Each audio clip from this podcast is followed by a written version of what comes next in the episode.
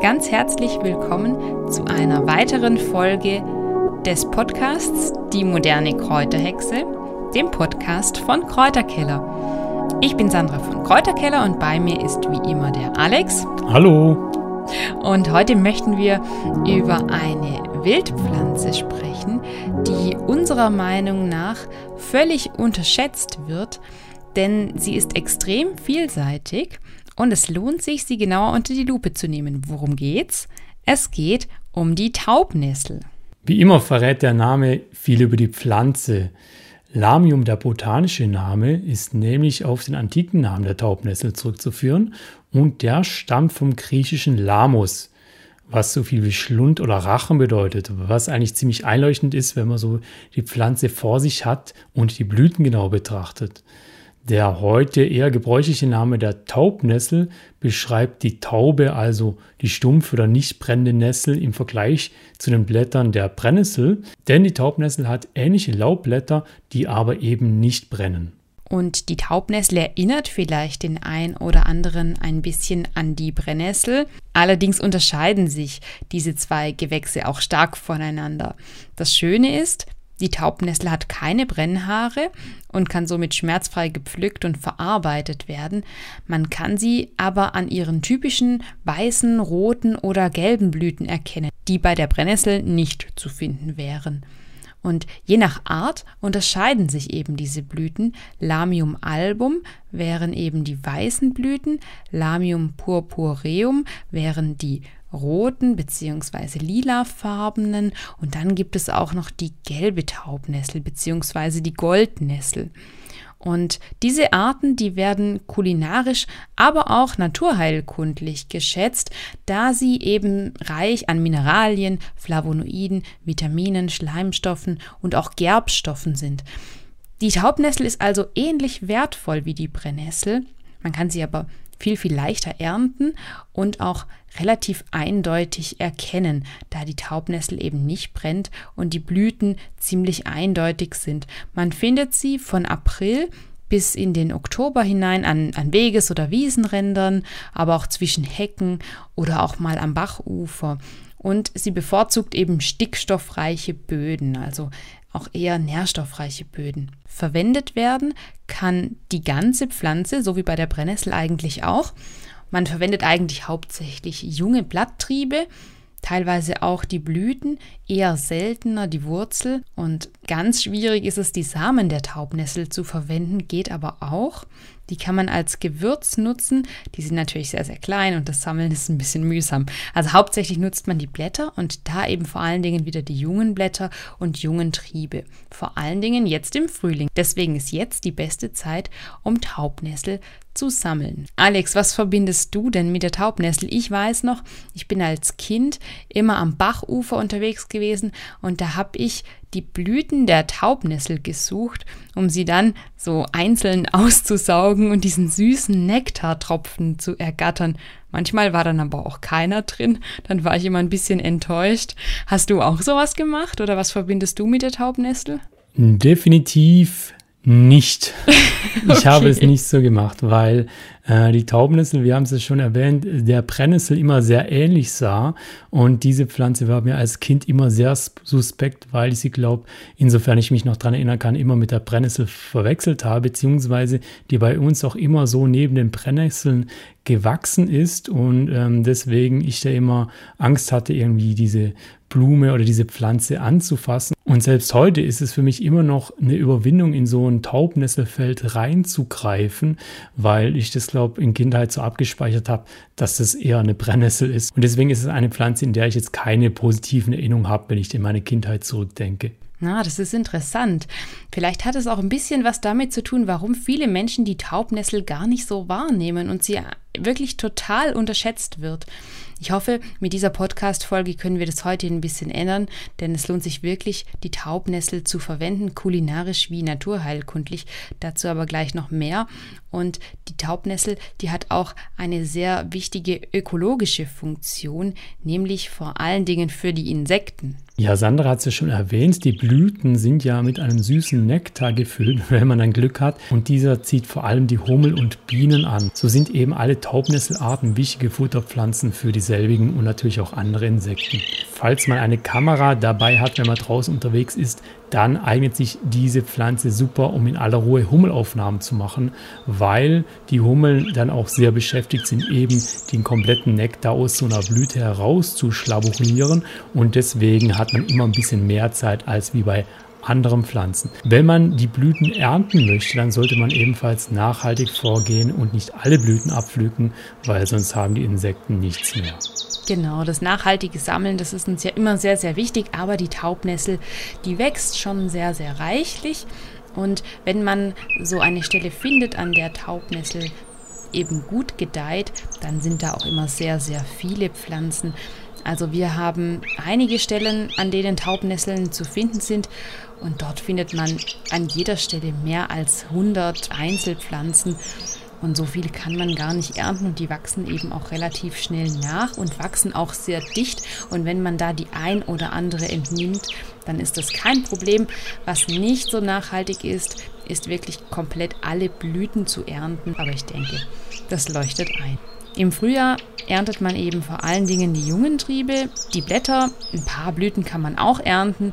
Die sind natürlich eine wunderschöne Dekoration und aus den Blättern kann man tolle Wildkräutersalate machen, sie als Beigabe in Wildkräutersalate geben. Der Vorteil ist eben, sie brennen nicht. Wir essen ja auch rohe Brennnesseln im Salat, die muss man aber natürlich ein bisschen bearbeiten, dass die Brennhaare abfallen. Das entfällt bei der Taubnessel. Man kann aber zum Beispiel auch ein tolles Risotto damit machen oder ganz, ganz interessant einen Strudel oder eine Quiche. Das bietet sich mit den Taubnesseln auch sehr gut an. Klassischerweise kann man aber auch, so wie Brennnessel, die Taubnessel zu einem Spinat verarbeiten oder sie auch zu normalem Blattspinat anteilig beimischen. Das geht auch sehr gut. Oder Pfannkuchen damit füllen und in Aufläufen verwenden. Also im Prinzip kann sie ganz ähnlich verarbeitet werden wie die Brennnessel nur eben ohne zu brennen. Die Blüten der Taubnessel kann man eben nicht nur als essbare Deko nutzen, sondern man kann auch Desserts damit verfeinern aber eben sparsam verwenden. Die Samen können von etwa Mai bis September gesammelt werden und man kann sie trocknen, so ähnlich wie ganz viele Wildkräutersamen, fein mahlen und die dann auch als Gewürz benutzen. Mit einer Gewürzmühle kann man sie ähnlich wie Pfeffer mahlen und dann zum Beispiel über Suppen oder auch über Wildkräutersalate geben. In der Naturheilkunde spielt die Taubnessel eine untergeordnete Rolle. Allerdings hat sie historisch betrachtet eine sehr, sehr lange Tradition.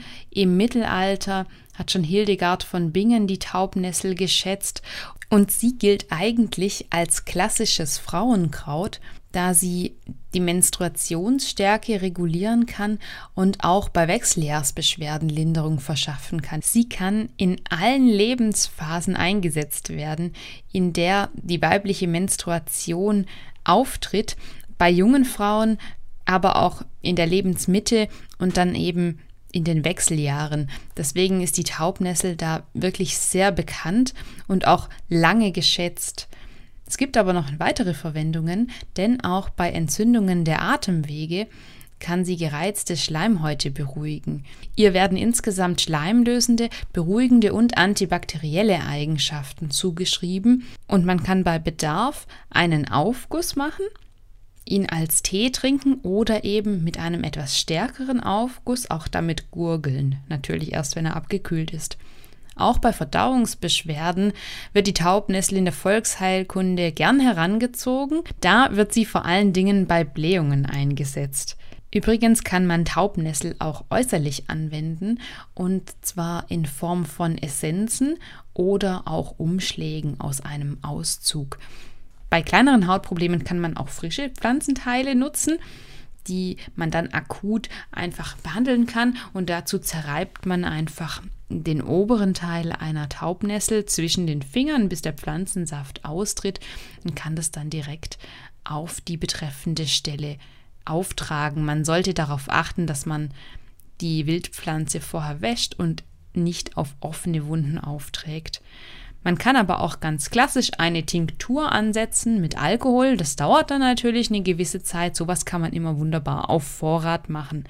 Äußerlich wird die Taubnessel eben vor allen Dingen bei Hautentzündungen genutzt. Allerdings gibt es dazu keine Studien und der Einsatz geht auf volksheilkundliche Erfahrungen zurück. Für die Verwendung als Heilpflanze werden bevorzugt die weißen oder die roten Taubnesseln genutzt. Die Goldnessel tritt auch ein bisschen weniger häufig auf. Man findet in der Natur meistens die purpurrote Taubnessel. Die kann man auch bedenkenlos für die kulinarische oder die naturheilkundliche Verwendung nutzen. Ich weiß nicht, ob das ein typisches Frauenproblem ist, aber ich leide ab und zu an Nagelbettentzündung und da habe ich sehr gute Erfahrungen gemacht mit der Taubnessel. Und zwar, indem man einen starken Aufguss mit der Taubnessel zubereitet, den abkühlen lässt und dann ein Tuch, ein Baumwolltuch zum Beispiel oder ein Stofftaschen oder ein Stofftaschentuch in diesen Aufguss hineintunkt und das dann um den entsprechenden Finger wickelt und einfach so eine halbe Stunde oder wenn man kann, auch über Nacht einwirken lässt. Und das kann eben dabei helfen, dass die Entzündung schneller zurückgeht. Da habe ich sehr gute Erfahrungen gemacht und das kann ich euch in jedem Fall empfehlen. Also ihr seht, die Taubnessel, die ist seit vielen hundert Jahren ein ganz wichtiger Bestandteil für die Menschen in unserer Region. Und deswegen ist es so schade, dass die Taubnessel kaum noch genutzt wird und man eher ja, Abstand von ihr nimmt. Also ich hoffe, ihr betrachtet die Taubnessel jetzt mit anderen Augen und werdet sie in Zukunft mehr schätzen und mehr beachten. Bevor dieser Podcast jetzt sich wieder seinem Ende neigt, wollten wir uns noch bei allen Zuhörern und Zuhörerinnen recht herzlich bedanken, die sich in den letzten Wochen hier in dieser digitalen Vorlesestunde versammelt haben. Wir freuen uns darüber, dass unser Podcast bei euch so gut ankommt. Und falls ihr den Podcast bei Apple oder bei Spotify hört, würden wir uns freuen, wenn ihr diesen Kanal auch abonniert, falls ihr es nicht schon getan habt. Das ist ein ganz wichtiger Indikator für uns. Damit sehen wir auch, wie gut unser Podcast bei euch abschneidet. Ja, und es war ja ein eher ungewöhnliches Format, was wir hier gewagt haben, denn unser Podcast ist ja nicht so wie viele andere Podcasts. Wir haben ja kaum solche lockeren Gespräche, sondern uns ist es wichtig, dass wir euch eben Wissen vermitteln, um wirklich in der Natur mehr mit den Pflanzen anfangen zu können. Und das freut uns total, dass dieses Konzept bei euch so gut ankommt. Und falls ihr jetzt nicht Woche für Woche warten wollt, um weitere Infos zu Wildkräutern Heilpflanzen zu bekommen, dann gibt es natürlich auch unser neues Buch mit Wildkräutern und Heilpflanzen durchs ganze Jahr, in dem natürlich auch die Taubnessel vorkommt. Da findet ihr alles kompakt auf über 100 Seiten. Erhältlich ist es wie gewohnt in unserem Kräuterhexen Online-Shop unter www.die-moderne-kräuterhexe.de. Dort findet ihr auch unseren Saisonkalender und weitere Produkte. Und sehr regelmäßig bekommt ihr auch auf unserem Blog www.kräuterkeller.de viele Infos zu diesen Themen. Ich würde sagen, das war's für diese Woche und wir wünschen euch ein schönes Wochenende, insofern es am Freitag direkt anhört oder eine schöne Woche, je nachdem. Und wir hören uns beim nächsten Mal. Bis dann, macht's gut. Tschüss. Tschüss.